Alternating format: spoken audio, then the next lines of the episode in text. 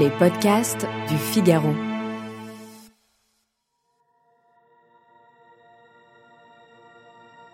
Il existe des voies en montagne que peu d'alpinistes empruntent parce qu'elles sont trop dangereuses ou trop raides. La face nord des Grandes Jorasses, dans le massif du Mont Blanc, en fait partie.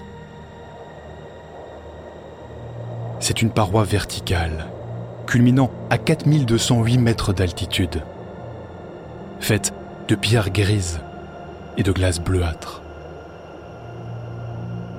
Le soleil ne franchit presque jamais les six pointes acérées qui couronnent cette immense muraille.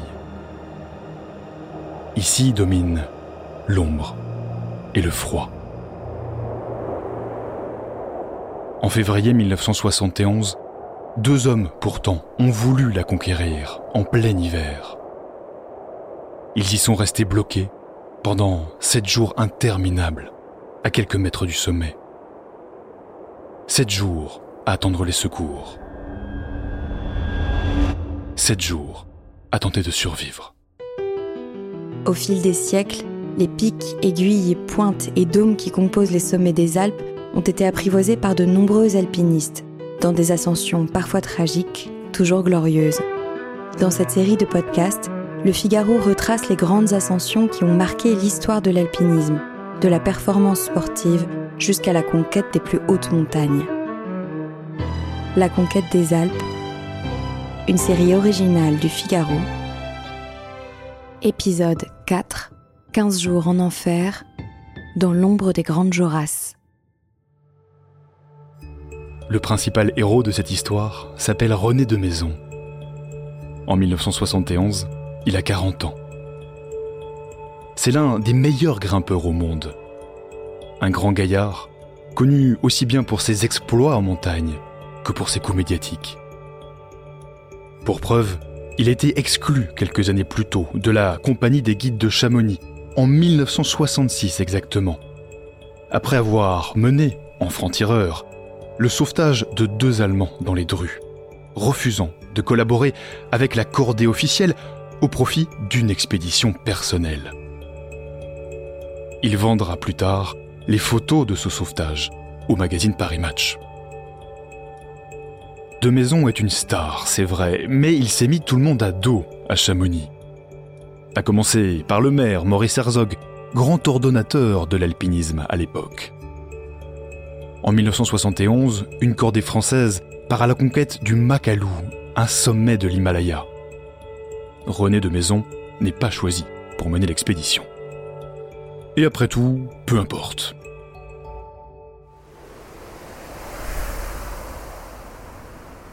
À l'époque, l'heure est à la conquête des grandes faces nord des Alpes, par temps d'hiver. René de Maison veut marquer les esprits. Il opte pour une voie directe menant à l'éperon Walker, le plus élevé des grandes Jorasses. Une voie raide et très engagée avec de nombreux passages en dévers. 1200 mètres de dalles de granit vertical et de rampes de glace. À coup sûr, l'ascension la plus difficile jamais réalisée dans les Alpes. Son compagnon de cordée s'appelle Serge Gousseau. C'est un jeune guide âgé de seulement 23 ans. Il a déjà à son actif quelques ascensions importantes dans le massif du Mont Blanc, mais, et c'est un point crucial, il n'a jamais entrepris d'hivernal, autrement dit d'ascension en plein hiver.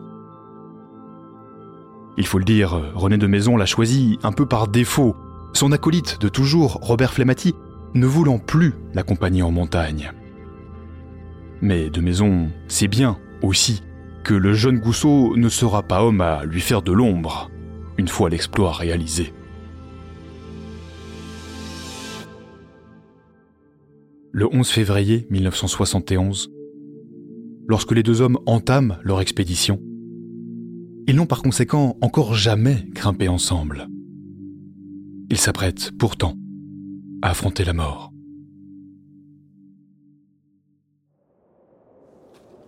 Le duo vise tout d'abord à l'éperon Cros. C'est la première voie réalisée dans cette face nord en 1935. L'itinéraire est connu, ils pourront ainsi se faire la main. Mais en arrivant au pied de la paroi, ils constatent qu'une cordée y est déjà engagée. Alors, tant pis. Nos deux alpinistes s'engagent dans la directissime, la voie la plus directe vers le sommet, via l'éperon Walker. L'itinéraire n'a encore jamais été emprunté en hiver. Le temps est au beau fixe. De maisons grimpent en tête. Il pose les relais et fait monter Gousseau. Inlassablement, le manège se répète, devenant presque un réflexe et permettant à l'équipé de progresser sur la paroi verticale.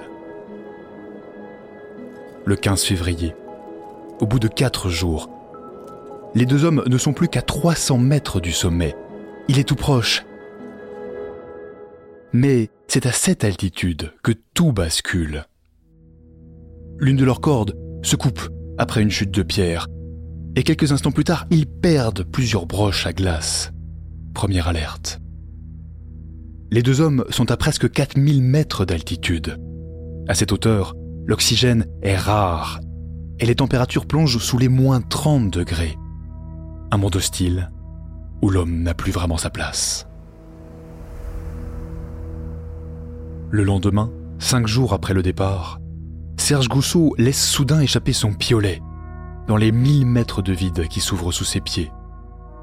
Plus grave encore, la radio avec laquelle René de Maison communique avec son épouse, Simone, tombe en panne. Les deux hommes sont désormais seuls face à la montagne.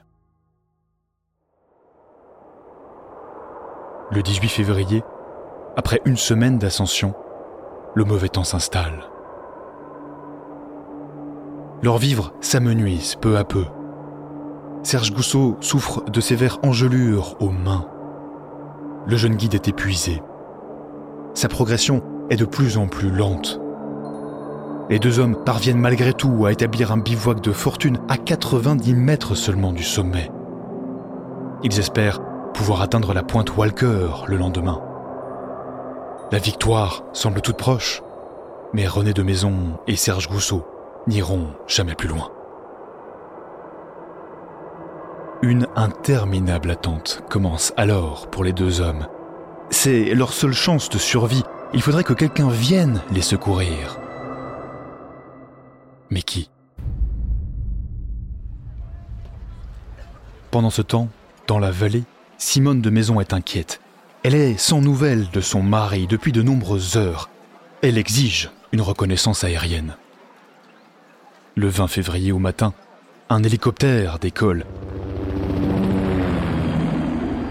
Il parvient à s'approcher à 40 mètres des deux alpinistes. Le mécanicien à bord leur adresse un geste du pouce. Est-ce que tout va bien? monte-t-il toujours De Maison leur répond par de grands mouvements, son bras replié sur la poitrine, une gestuelle qui ne ressemble pas du tout au signal conventionnel de demande de secours. Rassurés, les pilotes considèrent que les deux hommes attendent simplement une accalmie. L'hélicoptère plonge dans la vallée, laissant les deux alpinistes en perdition sur le flanc de la montagne.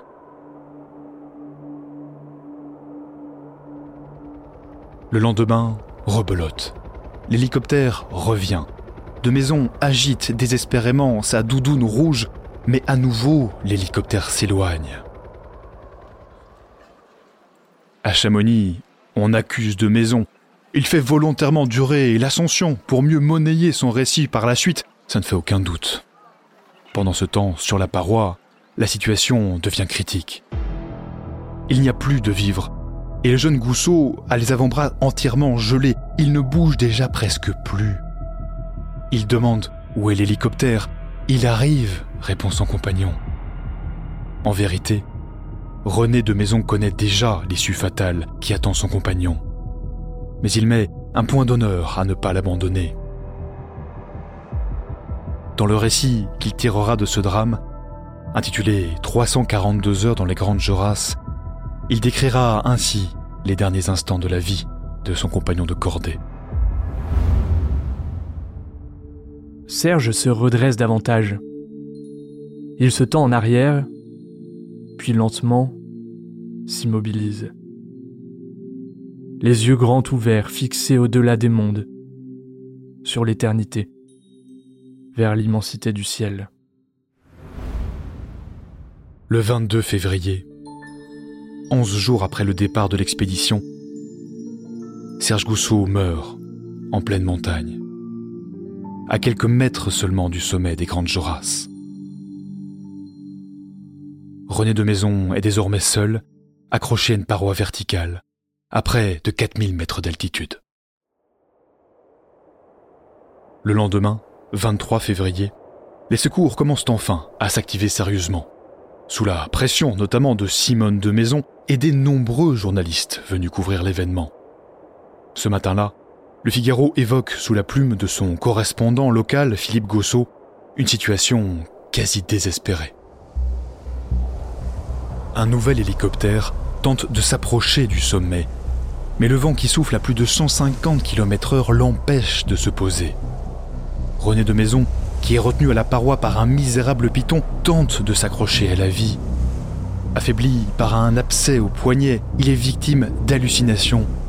Il tente de s'hydrater en suçant des morceaux de glace. Dans la vallée, l'effervescence monte encore d'un cran. Le 24 février, 13 jours après le départ de l'expédition, toute la presse parle à présent du drame des Grandes Jorasses. La base des bois, d'où décollent les hélicoptères à quelques kilomètres de Chamonix, est investie par une foule de journalistes, aux côtés des pilotes, des guides sauveteurs et des compagnes des deux alpinistes. Chacun y va de son pronostic, mais pendant ce temps, les opérations piétinent. Le 25 février, à 7h25, un nouvel appareil tente à nouveau de se poser au sommet, mais échoue à cause du vent. À 9h10, Chamonix appelle en renfort le pilote Alain Frébeau qui décolle de Grenoble. Ce dernier ne connaît pas le massif du Mont Blanc, qui ne se situe pas dans son secteur d'intervention. Aussi arrive-t-il avec un regard neuf aux abords des Grandes Jorasses. Plutôt que de viser à tout prix le sommet, il tente de se poser sur un petit col à l'abri du vent entre les pointes Walker et Wimper. Coup d'essai, mais coup de maître. Tout s'enchaîne alors très rapidement. Alain Frébeau organise des rotations pour acheminer une équipe de six secouristes depuis la vallée. À leur tête, Gérard Devoissou, l'un des guides les plus réputés de Chamonix. C'est aussi l'un des meilleurs ennemis de René de Maison depuis le sauvetage polémique des deux Allemands en 1966 dans les Drues. Pourtant, c'est lui qui accède le premier à la petite vire sur laquelle les deux hommes sont accrochés depuis près d'une semaine. Pour sauver de Maison, le guide doit se résoudre à couper la corde qui retient encore Serge Gousseau. Le corps du jeune alpiniste bascule dans le vide. Il sera récupéré plus tard. Hissé à l'aide d'un treuil, René de Maison quitte en pleurs l'ombre sinistre de la face nord des Grandes Jorasses pour retrouver le soleil qui baigne le sommet, pour quitter enfin le monde des morts. À l'hôpital de Chamonix, où il est transporté, le médecin s'étonnera même qu'il soit encore en vie.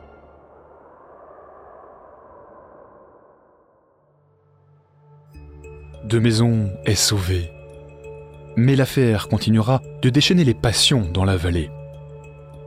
L'alpiniste a-t-il été victime d'un règlement de compte de la part des guides de Chamonix C'est en tout cas ce qu'il prétend, en pointant la responsabilité du maire de Chamonix lui-même, Maurice Herzog. Force est de constater qu'au-delà des rancœurs personnelles, les secours, cette fois, n'ont pas été à la hauteur. Le drame sera d'ailleurs à l'origine d'une professionnalisation des équipes de secours. Ils ne seront désormais plus composés de guides, mais de gendarmes du peloton de haute montagne, le PGHM. Cet événement jettera aussi une lumière crue sur cette course effrénée aux premières, où les médias, les sponsors et le chauvinisme poussent les alpinistes à dépasser leurs limites jusqu'à l'inévitable accident. De Maison, quant à lui, choisira de prendre ses distances avec le milieu chamoignard. ce qui ne l'empêchera pas de venir prendre sa revanche. Deux ans plus tard, en 1973, il finira l'ascension de cette voie fatale, depuis baptisée Gousseau de Maison, comme un hommage à celui qui n'en est jamais revenu. Une vingtaine de cordées, tout au plus, se sont depuis aventurés sur cette voie mythique. Aujourd'hui encore, leurs traces sont visibles. Un vieux sac à dos déchiré, quelques pitons rouillés sur la pente, abandonnés à quelques encablures du sommet. Si vous la grimpez un jour, vous vous ferez peut-être la même réflexion que René de Maison à l'issue de sa première ascension des Grandes Jorasses en 1963. Pauvre homme. Où est ta victoire?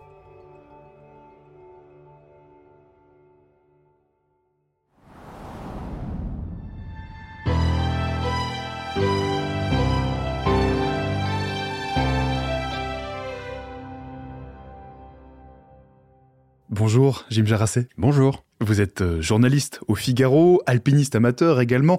C'est vous l'auteur du récit euh, qu'on vient d'entendre. Est-ce que vous pourriez nous en dire un peu plus, tout d'abord, sur René de Maison? C'était un personnage assez particulier, euh, on peut même dire ambigu.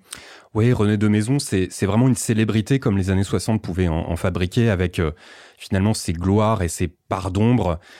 C'était à l'époque de, de, l'explosion de, l'ère médiatique avec des journaux très puissants comme Paris Match ou, François qui était toujours à la recherche de, de, scoop. Et puis René de Maison, finalement, il a, il a su utiliser ses codes, notamment d'ailleurs grâce à l'appui de sa femme Simone, qui était actrice et qui on lui a parlé d'elle d'ailleurs dans le récit. Hein. C'est elle qui a appelé les secours. Oui, tout à, fait. Et, et, elle lui a permis finalement d'être euh, bien introduit dans les, dans les milieux euh, parisiens. Euh, quelques exemples hein, de, son utilisation des, des, médias. Il est allé jusqu'à assurer une liaison quotidienne avec RTL lors de sa fameuse ascension de 1968 sur la, face nord des, des Joras, hein, toujours.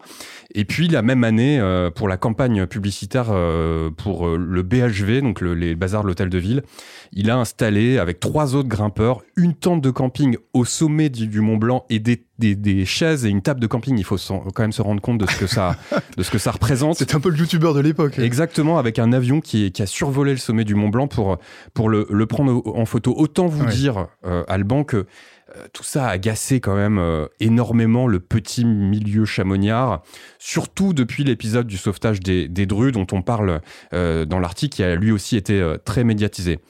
Mais il faut pas quand même que toute cette facette de René euh, Desmaisons fasse oublier qui est le vrai Desmaisons. C'est avant tout l'un des plus grands palmarès qui soit, réalisé souvent loin des caméras et des micros.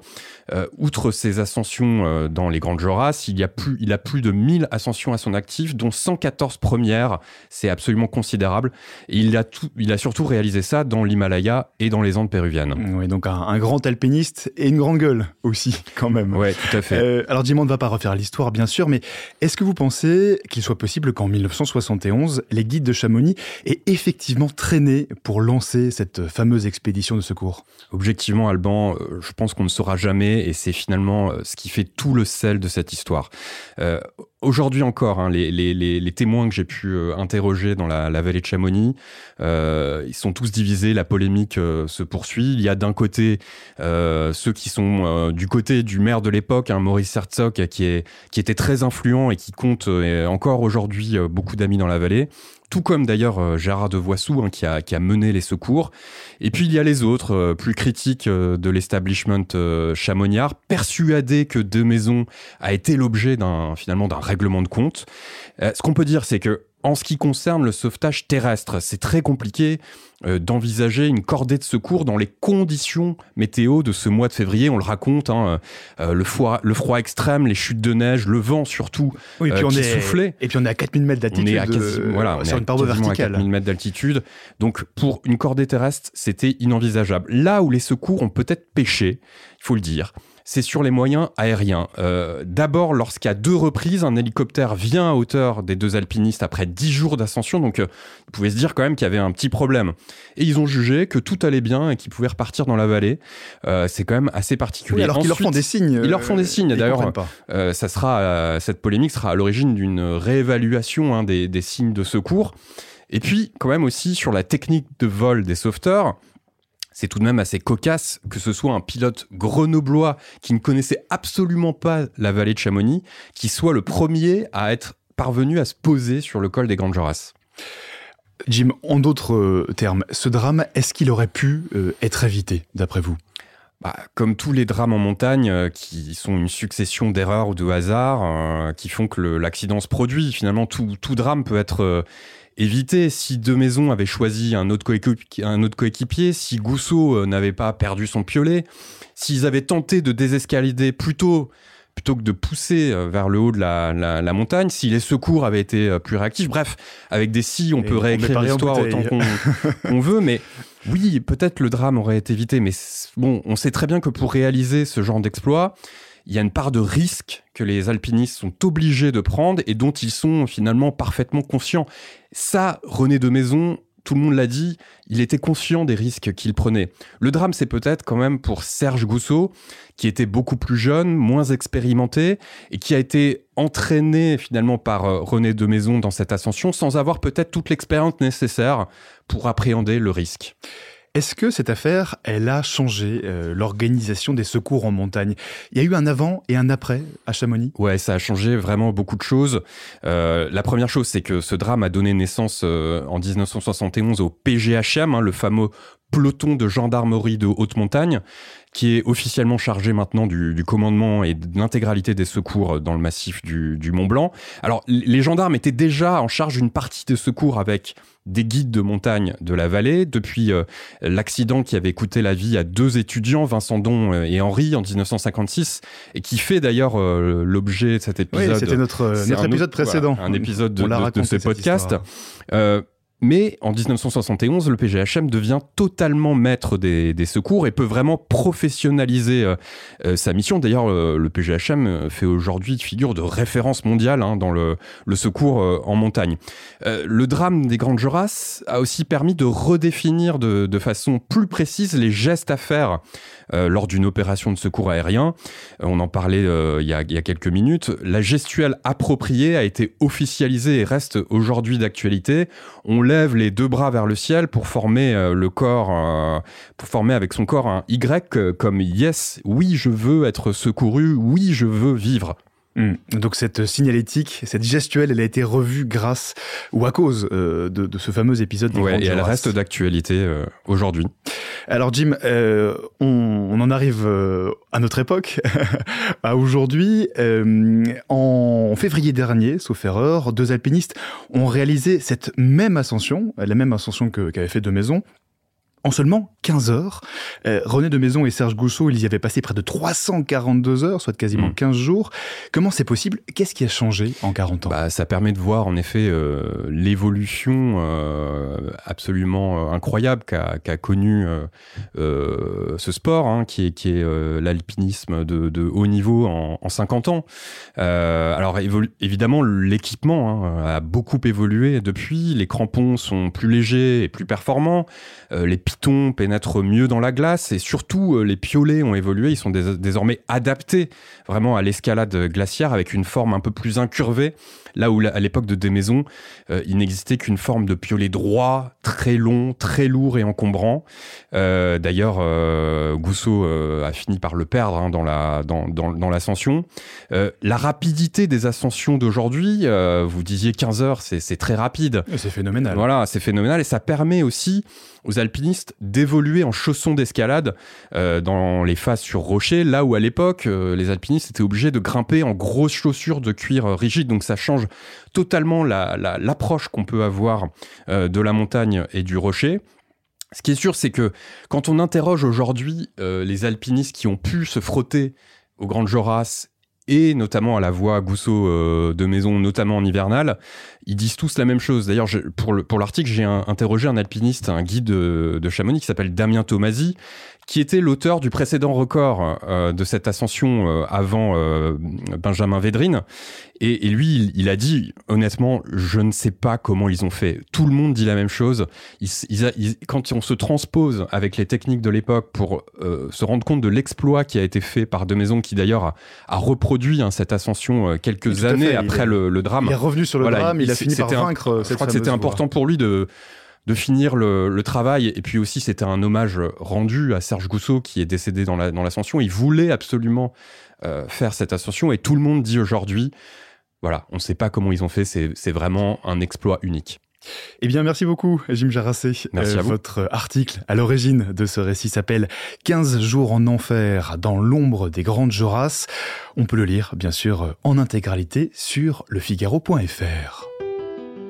À la conquête des Alpes est une série originale du Figaro sur une idée de Mayol Aldebert, racontée par Alban Barthélemy, coordination Haute Cérès, réalisation Chloé Vibo, post-production Léo Westphal. Retrouvez les grands récits de la conquête des Alpes du XVe siècle à nos jours sur lefigaro.fr et toutes les plateformes d'écoute. À très vite.